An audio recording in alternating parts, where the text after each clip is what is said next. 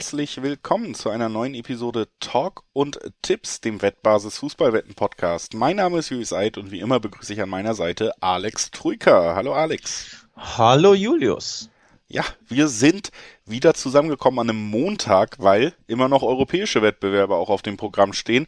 Und äh, zwar die Halbfinals von Champions League, Euroleague und Conference League, über die wir allesamt sprechen wollen. Es sind die Rückspiele. Das heißt, wir haben natürlich auch die Hinspielergebnisse, die ja, glaube ich, bei fünf von sechs Partien zumindest noch sehr, sehr viel Spannung offen lassen. Ob es bei der sechsten auch so ist, auch das werden wir besprechen. Auf jeden Fall geht es eben um alle Halbfinalspiele und auch um die große Frage, welche sechs Vereine spielen die drei europäischen Titel unter sich im Finale aus. Also das spannend und vor allen Dingen in der Euroleague ja auch noch mit deutscher Beteiligung möglich.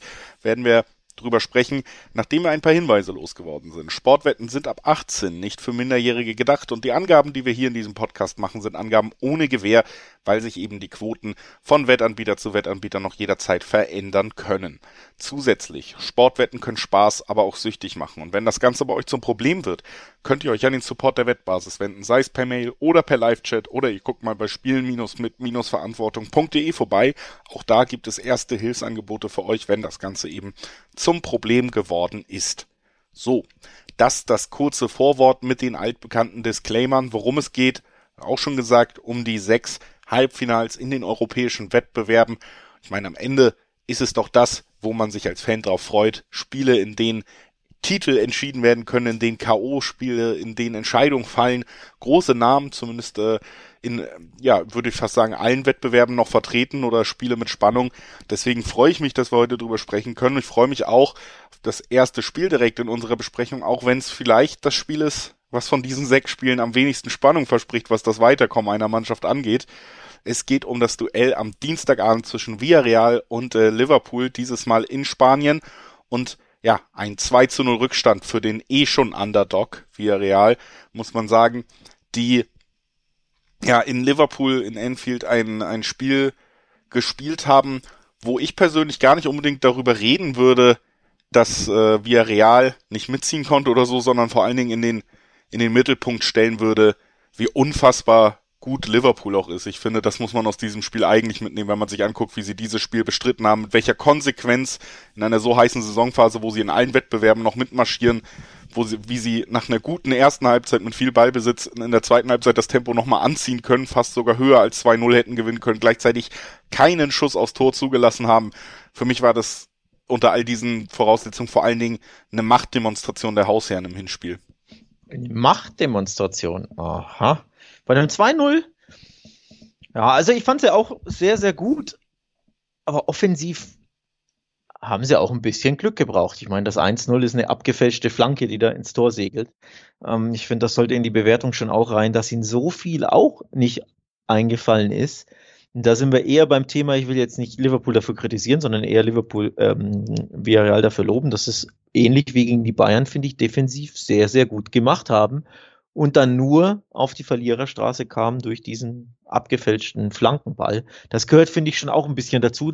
Also ich habe ein paar Parallelen gesehen zu Bayerns Auftritt gegen äh, Villarreal, dass eine Mannschaft, dass eine Mannschaft sehr, sehr tief steht und natürlich kaum was zulässt, aber auch sehr, sehr gut verteidigt. Natürlich dann erneut wie gegen Bayern für meinen Geschmack dann zu wenig nach vorne macht, also zu wenig Umschaltmomente, zu wenig Entlastung, wo wir schon beim Thema sind, wie stark Liverpool gegen den Ball dann arbeitet und wie gut sie ins Gegenpressing gehen. Aber offensiv bis zum 1-0 war das ähnlich wie bei den Bayern, finde ich, im Viertelfinale. Mir persönlich ein bisschen zu wenig. Nur hat er eben Villarreal dann ja nicht nur das Glück bei dem ersten Tor, sondern sie haben anders als die Bayern schnell das zweite nachgelegt und dann Villarreal den Zahn gezogen. Und bei den Bayern war das eben nicht der Fall. Das war für mich der große, große Unterschied.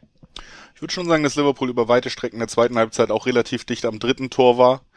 Und, ja gut, äh, mit, mit 2-0 war dann, da war Villarreal tot. Ne? Ich glaube, das stimmt schon. Tatsächlich auch das Interessante und das ist auch so ein bisschen der Unterschied zum Bayern-Spiel war, dass Villarreal einen Matchplan hatte, den sie auch umgesetzt haben. Das ist ja eine Mannschaft, der du das überhaupt nicht vorwerfen kannst. Emery und seine Matchpläne und ein Team, das diese konsequent umsetzt. Ich finde, der Unterschied ist nur, selbst dieser Matchplan, selbst wenn du den perfekt ausführst, war irgendwie die ganze Zeit spürbar und klar, gegen Liverpool holst du auch so nichts. Also, also ich finde, das ganze Spiel hat halt deutlich gemacht, äh, dass da einfach Levels zwischen diesen beiden Mannschaften sind. Jetzt hast du das Rückspiel, ist das Heimspiel in Spanien. Ähm, könnte durchaus auch wieder eng werden, vor allen Dingen auch unter den Gesichtspunkten, dass Liverpool ja bis jetzt immer übrigens in allen K.O.-Runden 2-0 das Hinspiel gewonnen hat und im Rückspiel gab es dann immer relativ wilde Ergebnisse. 1-0 Niederlage gegen Inter, 3-3 gegen Benfica. Jetzt hast du in der Liga weiter die absolute Hochspannung da im Titelkampf. Ähm, äh, jedes Spiel eigentlich auch ein Endspiel um den Meistertitel aus Liverpool-Sicht, dazu auch noch das FA Cup-Finale. Ich könnte mir jetzt schon wieder vorstellen, dass wir ein bisschen Rotation sehen werden äh, im Gegensatz zur Mannschaft, die am Wochenende in der Premier League gespielt hat. Und ich könnte mir schon vorstellen, dass es wieder eng wird und dass man hier nicht erneut sehr souverän zu Null gewinnt, sondern dass Liverpool zwar es wieder schafft, jetzt auch mit diesem Vorsprung, am Ende werden sie es über die Runde bringen, weiter kommen Liverpool ganz klar. Aber ich könnte mir schon vorstellen, dass wir hier jetzt nicht äh, einen ganz klaren, lockeren Auswärtssieg von Liverpool im Vorbeigehen sehen. Übrigens, die Weiterkommenquoten sind nicht existent. Ich habe gerade mal nachgeguckt. 1,02 auf, auf Liverpool weiterkommen. Also de facto keine, keine Quote überhaupt. Ähm, erstaunt mich schon. Es ist ja nur 0,2. Es ist ja kein 0,4 oder so. Ähm, ja, wer da was riskieren will, der sollte mal auf die Weiterkommquoten oder wer Spanier ist mit äh, gelbem Herzen, der seinem FC Villarreal alles zutraut, der sollte vielleicht mal, weiß ich nicht, zwei Euro, keine Ahnung, ähm, einen kleinen Obolus auf Villarreals Weiterkommen setzen, wenn er das möchte, denn die Quoten sind enorm. 17er Quote auf Weiterkommen Villarreal bei Bet365 ist krass, ja. 1,02 bei Liverpool. Ähm, also aus meiner Sicht könnten es auch Tausender Quoten sein. Ich halte es tatsächlich für unmöglich, dass Villarreal hier weiterkommt. Unmöglich. Ja. Weil, bei einem 0-2. Ja, bei einem 0-2. Du musst, du darfst ja nicht vergessen, dass es eigentlich auch bedeutet, dass Villarreal jetzt mit diesem Rückstand von 0-2 ihren Underdog-Fußball nicht spielen kann, mit dem sie vielleicht erfolgreich in einem Spiel gegen diese Mannschaft sein könnten. Villarreal muss mindestens zwei Tore schießen gegen dieses Liverpool, das immer gefährlich sein kann, das offensiv so gut aufgestellt ist wie noch nie seit Klopp da ist und dass du ein Spiel hinlegst, wo du Liverpool dominierst, mit zwei Toren Unterschied mindestens gewinnst und gleichzeitig es trotzdem schaffst, so zu verteidigen, wie du es ja eigentlich nur geschafft hast in Enfield, weil du nicht einen Angriff gefahren hast. Diese, diese Balance, das bekommst du nicht hin und ich, also das wäre für mich ein größeres Wunder als das 4-0 von Liverpool gegen Barca, wenn wir ja Real hier noch den Turnaround schafft. Wow, das sind klare Ansagen. Ich will trotzdem nur dran erinnern, dass Real äh, dass das Villarreal nicht nur den FC Bayern zu Hause 1 zu 0 geschlagen hat, ist ja auch kein ganz schlechtes Ergebnis. Ist ja sehr nah dran am benötigten 2-0 und Liverpool hat zu Hause gegen Inter 0 zu 1 verloren. Zu Hause wohlgemerkt. Deswegen will ich's, würde ich es niemals ausschließen wollen, dass Villarreal einfach das 2-0 glückt und dann geht's halt in die Verlängerung. Mir sind die Quoten zu, zu krass, vor allem die 1,01, 1,02 auf Liverpool. Das ist bei einem 2-0, vor allem ohne Auswärtstorregel. Ähm, ja, ist mir bisschen schleierhaft, warum das so krass ist, aber gut, du, du siehst es anders, ist ja kein Problem. Nichtsdestotrotz, einig sind wir uns, denke ich schon. Liverpool wird hier weiterkommen für mich auch. Ich will jetzt nicht sagen, Villarreal ist komplett chancenlos, aber was natürlich Liverpool in die Karten spielt, vom Ergebnis her ist klar, Villarreal muss sehr viel riskieren. Sie müssen 2-0 oder 3-1 oder optimalerweise ne, 3-0 sogar gewinnen. Heißt, Liverpool wird Räume haben, Liverpool wird Platz haben. Mané, Salah, wie sie alle heißen, Jota, Diaz, die werden Platz haben, die werden ähm, Räume finden. Und wenn das jemand nutzen kann, dann dieses Angriffstrio oder Angriffsquartett sogar. Ähm, also, Liverpool wird da, glaube ich, ein Türchen schießen. Das ist sogar mein, mein Tipp vorab, der dich wahrscheinlich nicht überraschen würde. Nee, würde mich nicht überraschen. Ich äh, neige fast dazu, auch wenn ich sage, es wird knapp und so, hier trotzdem nochmal auf Liverpool zu tippen, weil ich 1,7er Quoten auf Liverpool auch nicht uninteressant finde. Sind schon in einem Bereich, da lohnt es sich ja durchaus, die mal anzuspielen und sie sind der klare Favorit. Sie haben auch im Hinspiel klar gemacht, dass sie auf einem Niveau spielen können, wo einfach Villarreal eben nicht spielen kann.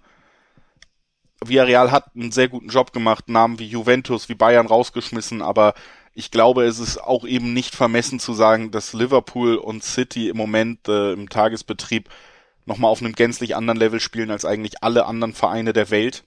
Und ich finde, das, das muss man hier dann eben auch nochmal mit in die Rechnung nehmen. Und wenn man, ich halte so viel von Liverpool, dass ich ein Siebener Quoten auf dieses Team immer, immer spannend finde. Deswegen würde ich so in die Richtung tendieren. Ja, verstehe ich völlig vor allem angesprochen, wenn wir riskieren muss es bieten sich die Räume, dann kann es natürlich hinten raus einen Sieg geben, auch wenn es dann, weiß ich nicht, in der 70. 1-1 steht oder was auch immer, ne? Dann bekomm, du wirst einfach die, den Platz bekommen, dass du da umschalten kannst. Aber nichtsdestotrotz, ähm, mich würde beispielsweise ein Unentschieden nicht überraschen mit Blick auf die letzten beiden äh, Runden von, von Liverpool, wo sie es ja auch sehr gemächlich am Abend gehen lassen. Nach ihren 2 zu 0, von dir angesprochenen 2 zu 0 Siegen jeweils, gab es ja nicht mal zu Hause einen Sieg gegen Benfica und, ähm, und Inter und vor allem das 3-3 gegen Benfica, da haben sie ja sogar zwischenzeitlich was? 2-1 geführt, 2-0 geführt, 3-1 geführt und da war der Schlendrian klar zu sehen. Und da war es ein Heimspiel, kein Auswärtsspiel. Deswegen, mich wird es nicht überraschen, wenn es tatsächlich unentschieden ausgeht, einfach weil Liverpool das völlig reicht. Sie müssen nicht, dann steht es als 1-1, mein Gott, du verwaltest, du lässt es gemütlich an, angehen, du hast das Selbstbewusstsein, dass du da nicht in die Bredouille kommst. Und dann bei einem Unentschieden gibt es vierer Quoten. Das finde ich dann schon auch interessant, aber völlig klar, Liverpool ist, ist Favorit und auch unser Favorit aufs Finale und auch unser Finalteilnehmer. Und vielleicht auch der Favorit auf den Titel. Das äh, hängt aber auch natürlich davon ab, auf wen man überhaupt im Finale trifft. Ne? Und äh, das wird sich am Mittwoch dann herausstellen, sollte Liverpool weiterkommen. Auch das natürlich noch dahingestellt. Äh, Im zweiten Spiel, nämlich Real Madrid gegen Manchester City. Und ja, das Hinspiel war ein enorm spektakuläres. 3 zu 4 ist es ausgegangen aus Madrilensicht, beziehungsweise 4 zu 3, wenn man es richtig vorliest, aber jetzt äh, Real ja die Heimmannschaft. Ein Torrückstand und am Ende ja, haben wir beide hier im Podcast gesagt, wir können uns vorstellen, das wird sehr zäh im Hinspiel. Real wird alles versuchen, um es eng zu halten fürs Bernabeu. Ich habe ehrlich gesagt gedacht, sie halten es eng mit weniger Toren, aber auch äh, wenn sieben Tore gefallen sind, muss man ja sagen, Ziel erfüllt. Ne? Das Spiel ist eng gehalten. Es ist nur ein Treffer Unterschied. Und was Real Madrid und Bernabeu in der Champions League zu leisten vermag, das konnten wir jetzt auch schon wieder ein paar Mal sehen. Und deswegen bin ich bei diesem Spiel tatsächlich bereit zu sagen, auch wenn ich Manchester City an sich als bessere Fußballmannschaft sehe, das hier ist die, ja gerade auch in dieser Ausgangslage, eine der schwersten Aufgaben, die sich dir in Europa stellen können. Ja, aktuell glaube ich auch, ähm, gehe ich mit, vor allem weil ja Real Madrid vor Selbstvertrauen strotzt, vor Selbstbewusstsein. Sie glauben an sich, es ist völlig egal, wie das Spiel steht, ob sie da ne, katastrophale 20, 30, 40 Minuten ähm, im Etihad hatten. Sie können immer aus dem Nichts ein Tor erzielen, weil sie so dermaßen an sich glauben, weil sie dieses, dieses Selbstverständnis einfach haben, dass anderen Mannschaften komplett abgeht. Völlig egal, wie das Spiel läuft, Real kann immer aus der Kiste, aus dem Sarg springen. Und ich glaube, das ähm, kriegst du natürlich auch mit als Gegner. Und man hat es ja im, im Hinspiel wunderbar gesehen. City ist da vom Platz getrottet und die waren trotz Sieg überhaupt nicht zufrieden, denn sie waren ja himmelhoch besser, die klar, klar bessere Mannschaft und trotzdem drei Gegentreffer kassiert gegen eine Mannschaft, die ja völlig unterlegen ist. Und jetzt fährst du zu dieser Mannschaft, die an sich glaubt, die aus dem Nichts Tore machen kann, die gegen PSG gezeigt hat, dass sie selbst in 160 von 180 Minuten die schlechtere Mannschaft sein können über Hin- und Rückspiel. Und trotzdem kommen sie weiter, weil sie einfach 20 herausragende Minuten haben, wo sie dich überrennen, überlaufen. Und dann bist du bedröppelt und zack, bist du ausgeschieden. Ähm, dafür ist Real Madrid gut. Manchester City war ist das. Und ich glaube, Man City schlackern dahingehend schon ein bisschen die Knie oder zumindest haben sie sehr viel Respekt vor diesem, ja, auch Ambiente, vor dieser Wucht des Bernabeu. Absolut. Und dann, ja, PSG und Chelsea hat Real Madrid schon besiegt. Chelsea amtierender Titelträger.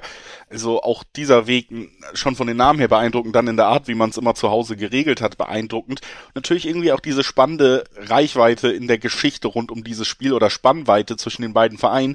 Denn wir haben hier eben Real Madrid, die stehen vor so einem Spiel auf und denken drüber nach, wie es ist, das nächste Mal den Henkelpot hochzuhalten. Sie kennen es ja schon.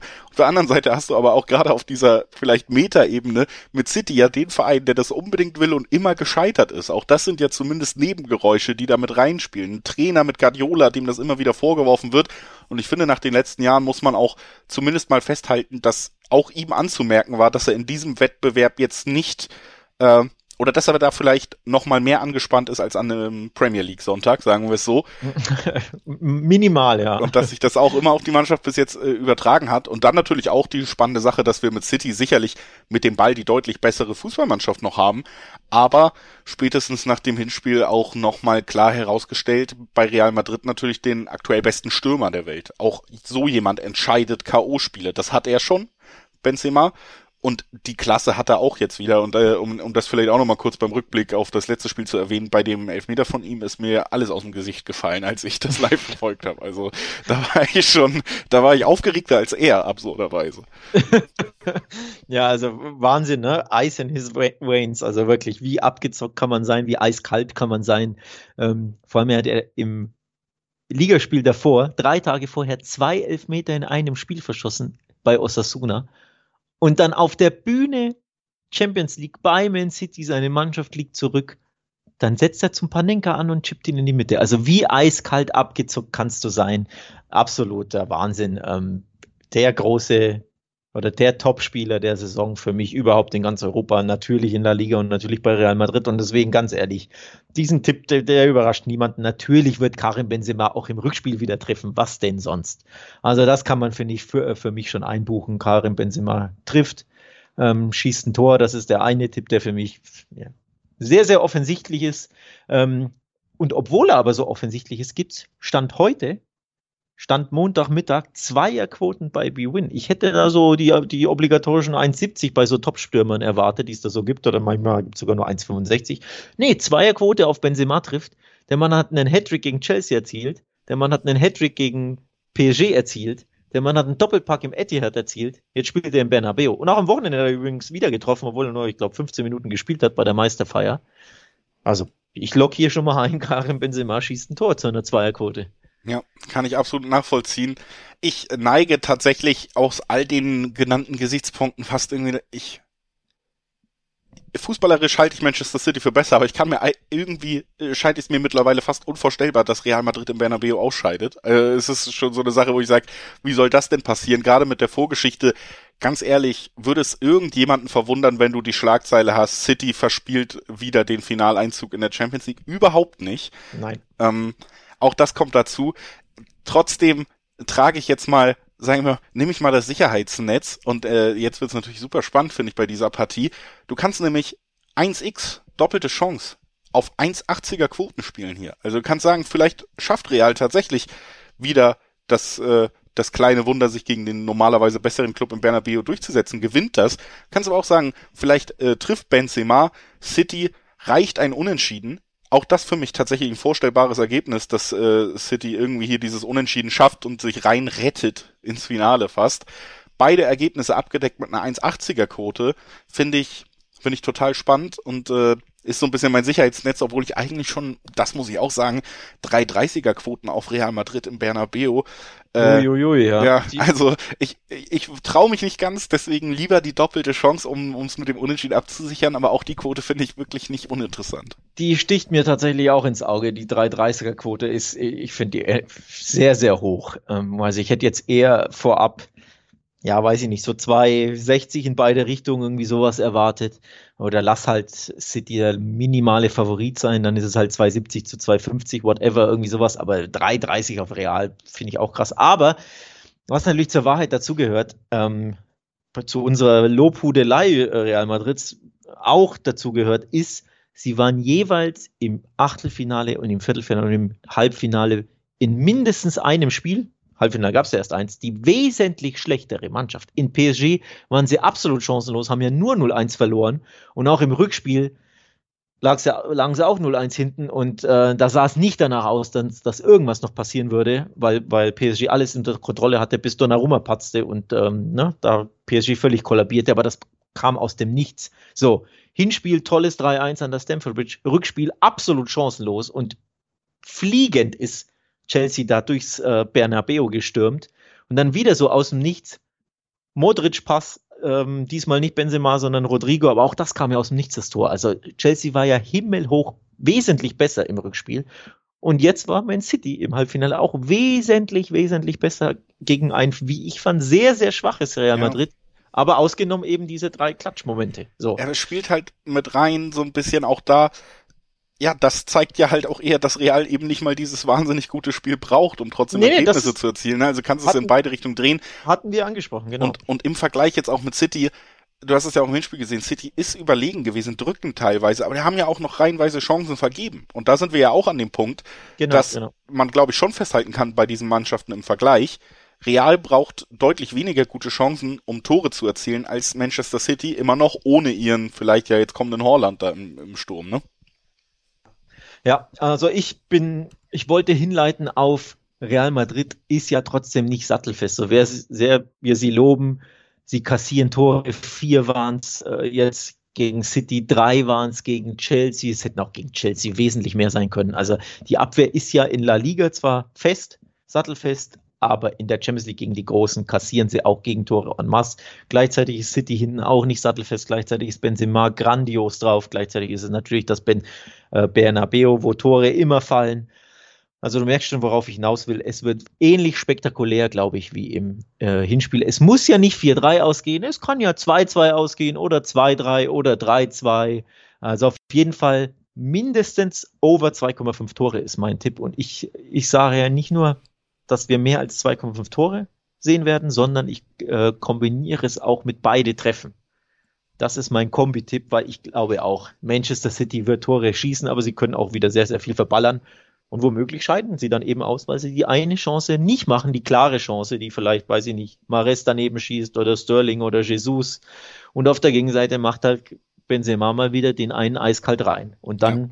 statt 2-2 oder 3-2 geht's halt dann 3-1 real aus. Kann ja sein. Also beide treffen, over 2-5 ist mein anderer Tipp. Ähm, und ich freue mich auf ein spektakuläres Spiel, in dem finde ich alles möglich ist. Also ich kann mir Absolut. das Real weiterkommen vorstellen. Das Unentschieden 3-3-2-2 super gut vorstellbar. Ich kann mir Verlängerung sehr gut vorstellen.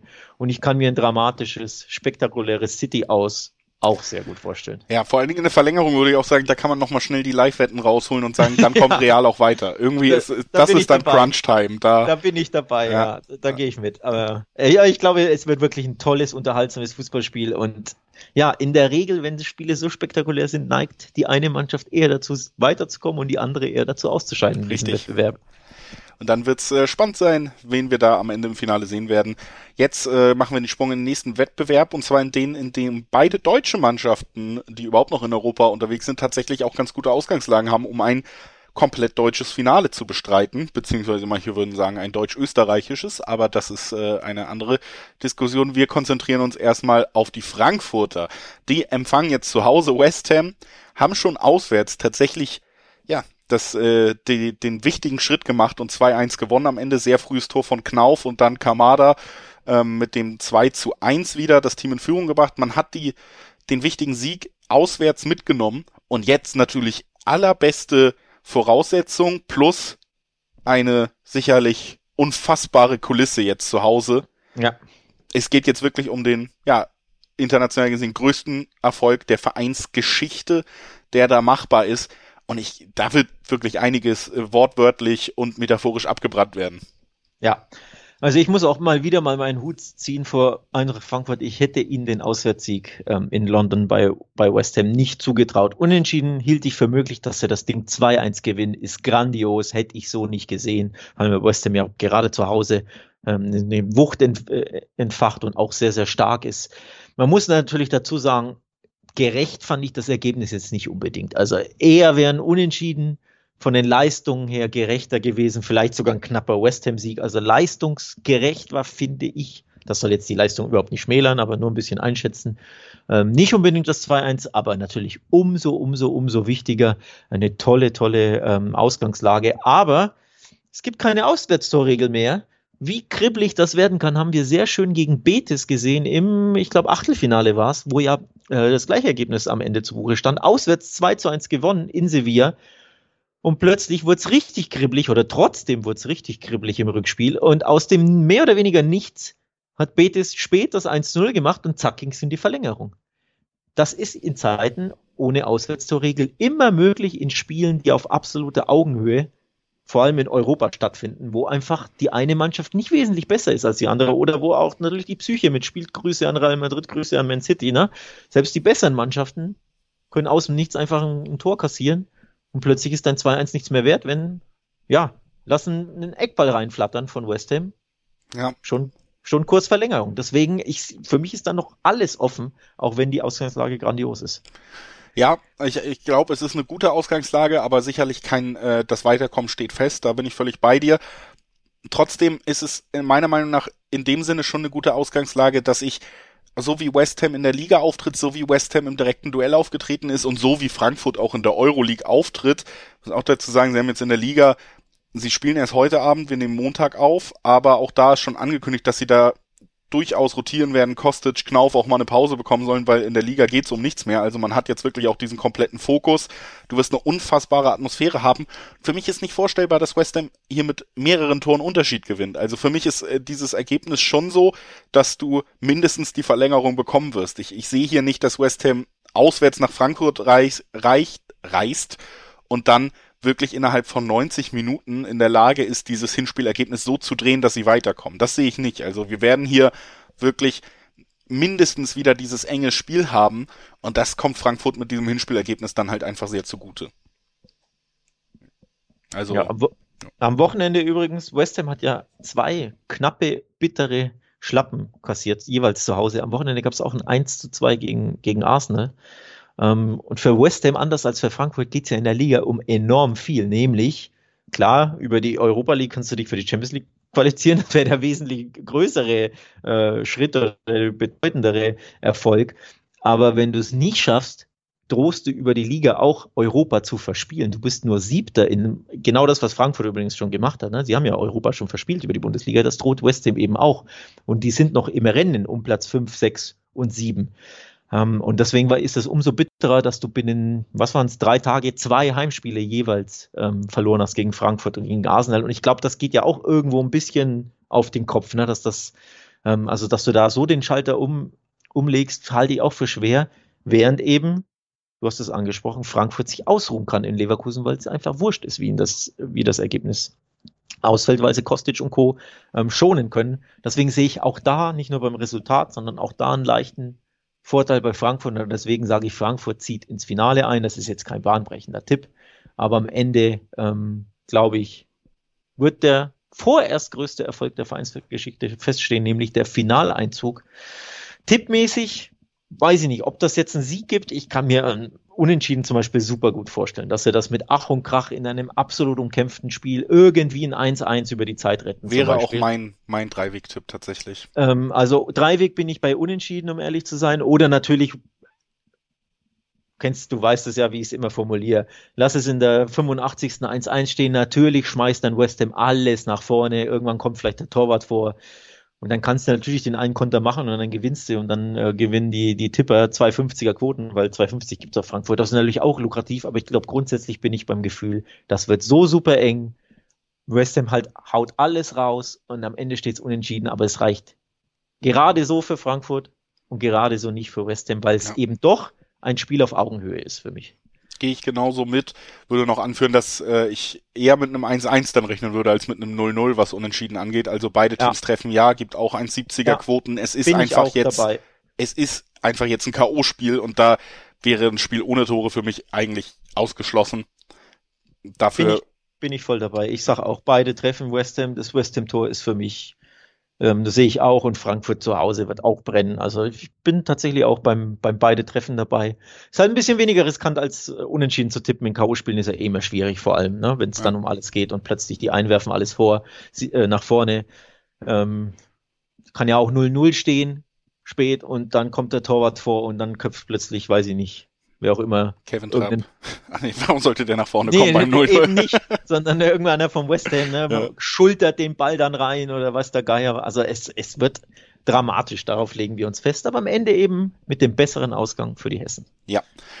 Bevor wir zum zweiten Halbfinale der Euroleague kommen, nochmal der Hinweis für euch, dass ihr gerne mal auf wettbasis.com vorbeikommen könnt, der Website von Wettbasis, denn da bekommt ihr eben ja nicht nur Vorschauen auf alle Spiele, sondern auch wahnsinnig viele interessante Berichte rund um zum Beispiel auch die europäischen Wettbewerbe. Interessant, wir reden hier gerade über das Halbfinale, spätestens jetzt ist es ja auch mal zu schauen, wen gibt's vielleicht schon Tipps? Habe ich schon ein Gefühl, wer diesen Wettbewerb am Ende gewinnt? Da gibt's ja auch bei diesen längere Zeitwetten nochmal immer recht spannende Quoten. Jetzt vielleicht ein ganz guter Zeitpunkt, um da nochmal raufzugucken. Das äh, sei euch auf jeden Fall ans Herz gelegt, euch da nochmal auf wettbasis.com ausreichend zu informieren. Und ähm, ja, vielleicht Eintracht Frankfurt auf dem Weg zum Euroleague-Sieg, den der FC Köln im nächsten Jahr wiederholen wird. Also deutsche, der Wettbewerb fest in deutscher Hand. Das steht sowieso schon mal fest. Mal gucken, ob das auch im zweiten Halbfinale so kommt. Im sagenumwobenen Ebrooks Stadium. Rangers empfangen Leipzig, die sich auch im Hinspiel gegen, gegen die Rangers schwer getan haben. Domenico Tedesco hat danach festgestellt, ja, unsere Heimstimmung, die, da gibt's Stadien, wo es besser ist. Auch interessante Feststellung aus Leipziger Sicht, weil sich das sicherlich nicht in naher Zukunft ändern wird. Ich glaube, es gibt wenig Stadien, wo die Stimmung so sein wird wie im Ebrox beim Rückspiel am Donnerstag. Und das macht's interessant, ne? Es ist nur ein knapper Vorsprung und es ist eine Atmosphäre, die ein Team erdrücken kann. Also, da ist schon auch, auch wenn qualitativ der Unterschied sicherlich größer ist als bei Frankfurt West Ham, finde ich, ist hier trotzdem auch schon ordentlich Druck auf diesem Spiel. Da ist ordentlich Druck auf diesem Spiel und auch ordentlich Druck auf Leipzig. Ähm, für die das mit der Spielplan nicht ganz so gelegen kommt, weil die einfach am Montagabend noch in Leverkusen ran müssen, also nach unserer Aufnahme. Und wer die Bundesliga-Tabelle im Blick hat, weiß, da geht es um ein bisschen was. Also anders als Frankfurt, die äh, in, in, Gladbach ran müssen, sorry, nicht in Leverkusen. Sorry, Leipzig muss in Gladbach ran. Aber für Leipzig geht es eben mit Blick auf die äh, Bundesliga-Tabelle äh, um ein wenig was, denn die Freiburger klopfen an die Tür Champions League und die Tür Champions League könnte für Leipzig tatsächlich verschlossen bleiben. Deswegen, die müssen am Sonntagabend, auch noch zu später Anschlusszeit, 2030, richtig äh, liefern in Gladbach und dann drei Tage später am Donnerstag bist du in Schottland gefragt. Also spielplanmäßig ist das ein bisschen unglücklich für die Leipziger. Natürlich, der Kader ist breit, logisch, kann das auffangen, aber Belastung ist einfach da. Und das muss man auch ein bisschen mit einkalkulieren. Und du hast das angesprochen im Ibrox Stadium, da, boah, das wird das wird feurig, das wird hitzig, das wird laut, das wird lautstark. Ähm, die Rangers werden dann nach vorne gepeitscht werden und dann ist für mich tatsächlich was möglich, wenn bei den Leipzigern vielleicht die Beine ein bisschen schwer werden hinten raus, wenn sie ein bisschen erdruckt werden von der Lautstärke, von der Stimmung und wenn vor allem die Rangers beflügelt werden zu Hause. Das ist noch nicht durch aus RB-Sicht. Ja, Spiel des Jahres für Glasgow absolute Riesenchance. Auf der anderen Seite ist es angesprochen, jetzt auch, weil sie gegen Union in der Liga verloren haben, der, der Kampf um die Champions League Plätze wirklich angespannt. Also da kann Leipzig nicht abreißen lassen, hat auch relativ kurz eine Pause aufgrund dieser Montagsansetzung. Und dann sind sie auch noch im DFB-Pokal dabei, weil sie gegen Union gewonnen haben, da in dem Spiel. Also es gibt ja auch noch, sagen wir mal, andere Ziele für Leipzig als nur dieses Spiel. Das kann schon einen Einfluss auf ein Spiel haben, weil ich, aber, also ich sag mal so, es ist ein bisschen schwer abzusehen, aber sollte, sollten die Rangers hier in Führung gehen, ist das ein Spiel, was sehr schnell sehr, sehr unangenehm werden kann, weil du hier wirklich gegen eine Mannschaft spielen wirst, die sich, denke ich mal, auch dann nicht zu schade sein wird, sich in der 90. noch für eine Notbremse eine rote Karte zu holen, wenn das das 1-0 irgendwie hält. Ne? Also es ist schon, es ist schon eine sehr angespannte Lage auch hier trotzdem wieder natürlich eigentlich die große Frage, sind die Rangers nicht nur in der Lage, vielleicht dieses Hinspielergebnis zu egalisieren, sondern sieht man jetzt hier ein Spiel, wo die Rangers mit mehr als einem Tor Unterschied gewinnen können? Und da bin ich dann doch skeptisch, ne? Auch durch die Atmosphäre und so umkämpft, sehr eng, sehr spannend. Ich sehe schon die Chancen auf eine Verlängerung, aber auch nicht auf einen klaren Rangers-Sieg in 90 Minuten jetzt. Das, das würde mich doch überraschen. Verstehe ich. Ähm, ich ich bin irgendwie, ich habe ein Bauchgefühl und dieses Bauchgefühl sagt mir, wir werden nur ein deutsches Team im Endspiel der Europa ja. League sehen. Und dieses deutsche Team wird nicht aus dem Osten kommen, sondern aus dem Hessischen. Reines Bauchgefühl. Ich glaube. Ja, fühlt sich auch aus, für mich so an, ja. Auswärts bei den Rangers wird's, wird's brutal. Die haben mich in Europa äh, wirklich begeistert. Gegen den BVB haben sie gezeigt, dass sie, ne, schottischer Fußball wird immer belächelt und jeder dachte, ja, ich will jetzt nicht sagen freilos, aber machbares Los für den BVB und der BVB wurde überrannt. Natürlich viele eigene Fehler gemacht und es ist der BVB, man weiß, sie sind nicht sicher, aber nichtsdestotrotz aus Rangers Sicht ähm, will ich jetzt sprechen, die Schotten haben mich da positiv überrascht. Feuer, Eifer, Selbstvertrauen, Gang nach vorne, aktiv gespielt, sich was zugetraut. Das hat mich, das hat mir ein bisschen imponiert. Und ich glaube, genau das werden wir gegen Leipzig wiedersehen. Und was mir bei Leipzig eben zuletzt nicht imponiert hat, waren die Leistungen. Gegen Union 1 zu 2, ja, vor einer Woche schon, das Spiel gegen Gladbach dazwischen, logisch, aber gegen Union 1 zu 2 verloren in der Liga, da waren sie schon nicht sonderlich prickelnd, haben sie geführt, aber leistungstechnisch, naja, auch beim 2 zu 1 im Pokal gegen Union im Halbfinale fand ich die Leip äh, Leipziger Leistung nicht gut. Sie war auch sehr überschaubar beim 1 zu 0 Sieg in Leverkusen. Ja, top Ergebnis mit Blick auf Champions League Rennen, aber ich glaube, sie haben in der ersten Halbzeit gar nicht aufs Tor geschossen, irgendwie sowas. Also es war ein biederes 0 zu 0 Spiel. Und aus meiner Sicht hatten sie beim 2 zu 0 bei Atalanta im Viertelfinale eine riesige Portion Glück. Das Spiel kann auch komplett anders ausgehen. Da gab es ein Handspiel bei Dani Olmo. War schaut drauf, Schiedsrichter entscheidet nicht auf Handspiel, da stand es 1-0 Leipzig. Also wenn dieses ähm, Handspiel als Meter gegeben wird, sind wir auf Kurs Verlängerung und da kann wirklich komplett alles passieren. Und da hatte Leipzig für mich riesen Dusel, dass das, ich war da eher bei Handelfmeter, um ehrlich zu sein. Also, worauf ich hinaus will, die letzten Ergebnisse, Performances von Leipzig für mich nicht gut, für mich enttäuschend fast schon. Die Ergebnisse stimmten oft, aber die Leistung nicht. Und wenn du wieder bei den Rangers eine ähnliche Leistung wie in den letzten fünf Spielen zeigst, glaube ich, wird es nicht reichen. Und deswegen ist mein Bauchgefühl-Tipp, die Rangers schaffen das, weil die Leistung, die Performance von Leipzig zuletzt nicht gut war. Spielerisch zu viel, ja, Luft nach oben und das könnte bestraft werden. Ja. Und wenn man glaubt, die Rangers haben eine Chance aufs Weiterkommen, dann gibt es auch im Dreiweg nur eine Möglichkeit nämlich den Sieg Rangers. Selbst wenn es noch in die Verlängerung gehen sollte, müssten sie auch die reguläre Spielzeit gewinnen mit mindestens einem Torunterschied. Und ich bin da bei dir. Ich glaube auch, das passiert. Und ich würde sagen, mit 370er Quoten haben wir da auch einen absoluten Top-Tipp dann. Und äh, ja, ich glaube auch, die, die besondere Atmosphäre wird's, äh, wird's irgendwie einbringen, dass man Leipzig überwinden kann. Und dann haben wir Frankfurt Rangers im Finale und da freue ich mich auch schon drauf. Also das, das könnte auch spektakulär werden. Ne? Das wäre ein Traumfinale. Ja. Weiß ich nicht, ob Traumfinale, aber. Doch, ich glaube schon aus Zuschauer, aus neutraler also Sicht, glaub, aus Fansicht. Man kann sagen, man kann sagen, es wäre ein, ein historisches Finale und vor allem äh, mit Blick, nämlich es gab ein Champions League Halbfinale, also früher hieß es ja nicht Champions League, sondern Cup der Landesmeister. Da hatten sich die Rangers in Frankfurt ja in den 60er Jahren auch schon mal duelliert. Ähm, ich weiß nicht, ob es ein Finale zwischen beiden gab, bin ich mir jetzt nicht sicher. Aber zumindest ein historisches Halbfinale gab es mal. Und fantechnisch, glaube ich, wäre das die Stadt Sevilla, wo das Finale stattfindet. Das wäre wär ein Feiertag. Ja. Wenn da, weiß ich nicht, 20.000 Rangers-Fans und 20.000 SGE-Fans da nach Sevilla pilgern. Das wäre nur die große Frage, nimmst du mehr ein in den Kneipen oder musst du mehr für die Aufräumarbeiten ausgeben als Stadt? Das, das ist das Einzige, was ja, da also kalkuliert es, werden muss. Es wäre es wär äh, ein historisches Finale und wer weiß, gucken wir mal, ob es so kommt. Kann natürlich auch anders kommen. Also ich will ja West Ham und, und Leipzig ja überhaupt kein, äh, nicht, nicht oder nicht sagen, dass sie keine Chancen haben. Kann natürlich auch West Ham Leipzig äh, lauten das Finale, aber ich bin Stand heute eher bauchgefühlmäßig bei Frankfurt Rangers. Ja, da schließe ich mich an und würde sagen, lass uns die Euroleague in unserer Besprechung beschließen und zum kleineren noch kleineren Wettbewerb in der Wahrnehmung vielleicht kommen, der aber auch, finde ich, durchaus Potenzial mitbringt auf ein sehr ja, spannendes und auch klanghaftes Finale und auch auf spannende, spannende Rückspiele jetzt im Halbfinale. Das erste hat äh, direkt den Luxus ohne Auswärtsregel und einem Unentschieden im Hinspiel, kann man es ja so sagen, dass wir hier ein absolutes K.O.-Spiel sehen werden. Und zwar in Rom die Roma gegen Leicester. 1-1 ging das Hinspiel aus und das ist für mich schon ein Spiel, was durchaus auch das Potenzial hat, mitreißend zu sein. Aber ähm, hier habe ich gar nicht so große Zweifel, wer am Ende den Sieg davon tragen könnte.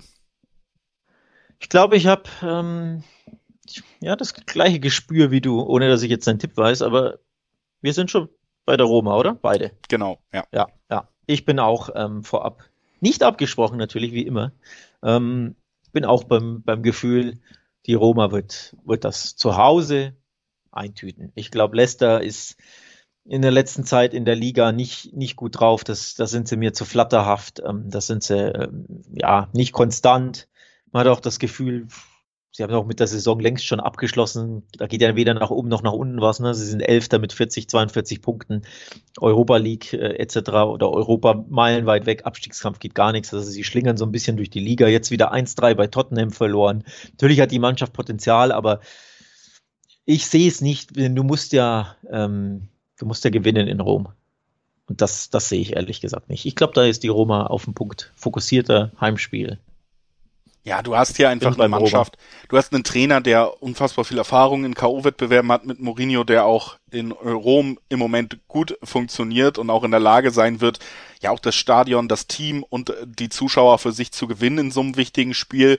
Ähm, und dann ja auch die Aussicht darauf, dass er der erste Trainer sein könnte, der alle drei Wettbewerbe gewinnt, was finde ich auch nicht komplett überraschend wäre, denn selbst in seinen schlechteren Tagen, Mourinho bedeutet oft Titel, weil er, weil er bereit ist, das zu tun, was nötig ist, um Titel zu gewinnen. Und ich sehe die Roma in der Lage, das zu tun, was nötig ist. Und gerade jetzt mit dem Hinspielergebnis, dass es wirklich quasi, es ist ja egal, ob es 1-1 ausgeht oder ob dieses Spiel nie stattgefunden hätte. Wir gehen jetzt hier in ein ausgeglichenes K.O.-Spiel, Anpfiff und dann geht, äh, kommt der Gewinner weiter. Und da ist es, glaube ich, schon auch ein riesiger Vorteil, dass die Roma zu Hause spielen darf. Also egal, ob es Auswärtstorregel oder nicht geht, alleine vom Publikum her, wir haben das heute ein paar Mal angesprochen, Frankfurt und die Rangers werden, glaube ich, auch davon sehr profitieren, dass sie die Rückspiele zu Hause haben.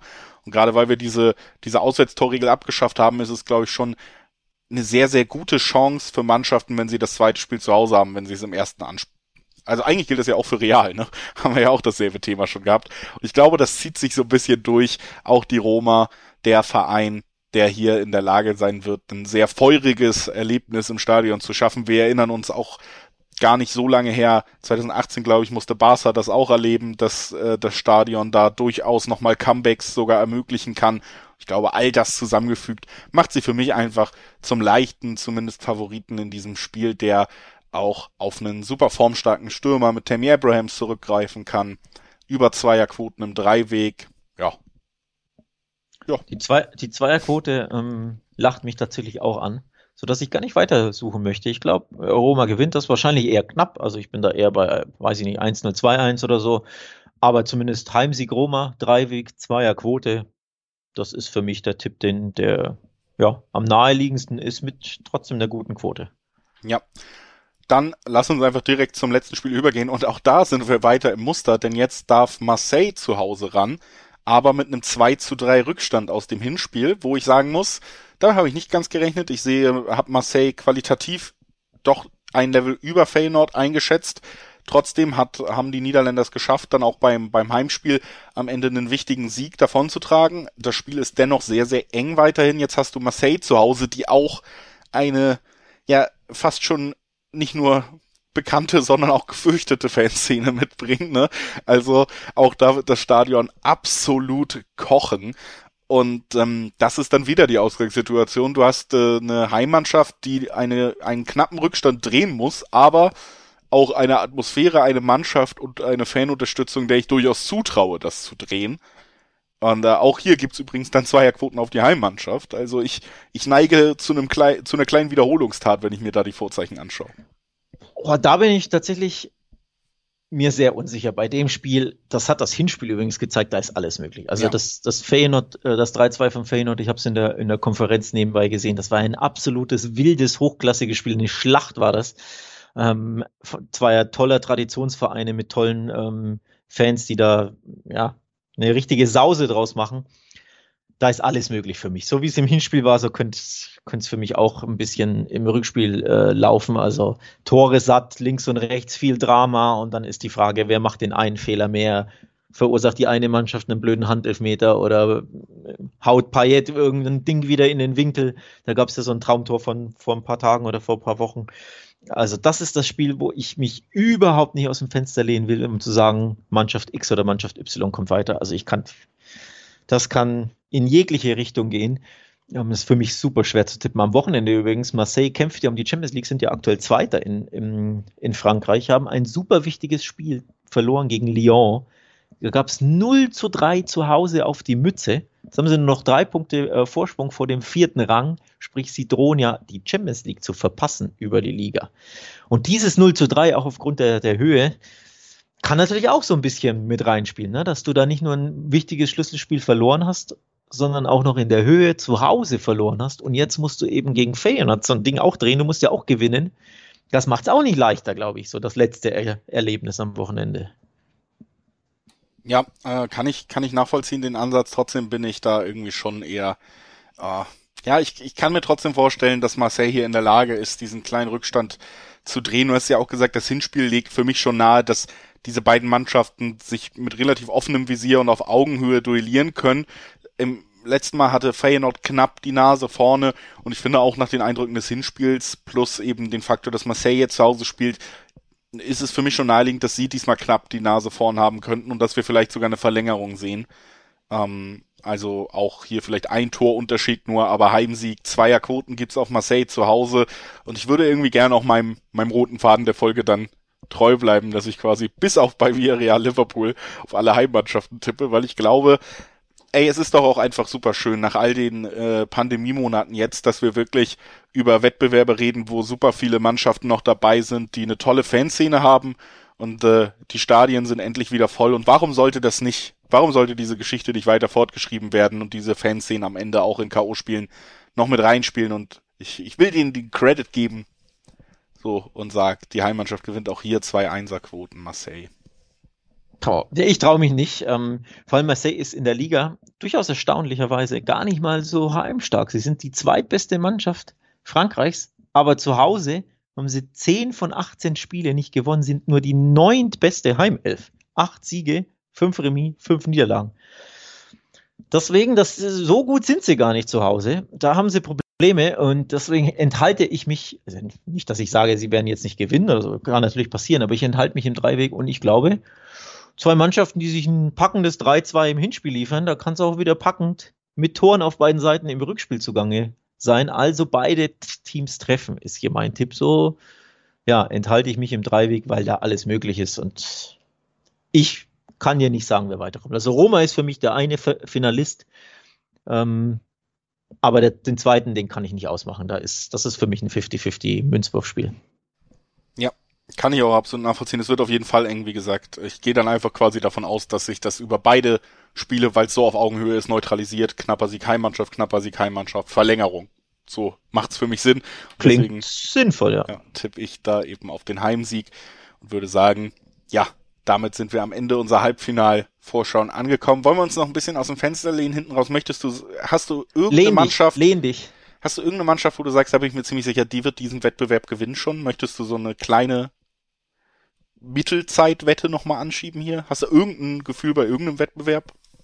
Mm, nicht wirklich, weil, also Liverpool ist grundsätzlich ähm, schon die Mannschaft, die ich favorisiert sehe in der Champions League, aber da hängt natürlich davon ab, ob sie Real Madrid oder Man City bekommen, weil Liverpool Man City ist für mich das Duell der beiden besten Mannschaften der Welt und zwar so dermaßen auf Augenhöhe, dass es da ein 50-50-Game gibt, wohingegen Liverpool gegen Real Madrid würde ich dann schon zu Liverpool tendieren, weil sie die bessere Fußballmannschaft sind und hinten nicht annähernd so anfällig wie PSG, wie in dem Fall Chelsea es war und auch wie Man City es ist. Also Liverpool grundsätzlich so die leicht favorisierte, minimal favorisierte Mannschaft in der Champions League, je nach Gegner. Für mich Ansonsten, auch. Ja. Obwohl ich auch sagen muss, bei beiden möglichen Gegnern, beide Konstellationen werden meine Hände ein bisschen schwitzig. Also ich kann ja, mir das absolut, also schwitzig sind die ja. Hände ohne Ende. Äh, das vor allem Liverpool Real Madrid das Finale wäre dann Revanche für Salah Gate damals, ja. wobei Ramos ja nicht mehr dabei ist bei Real Madrid, aber wir erinnern uns Karius Gate, Salah Gate. Ja. Ne?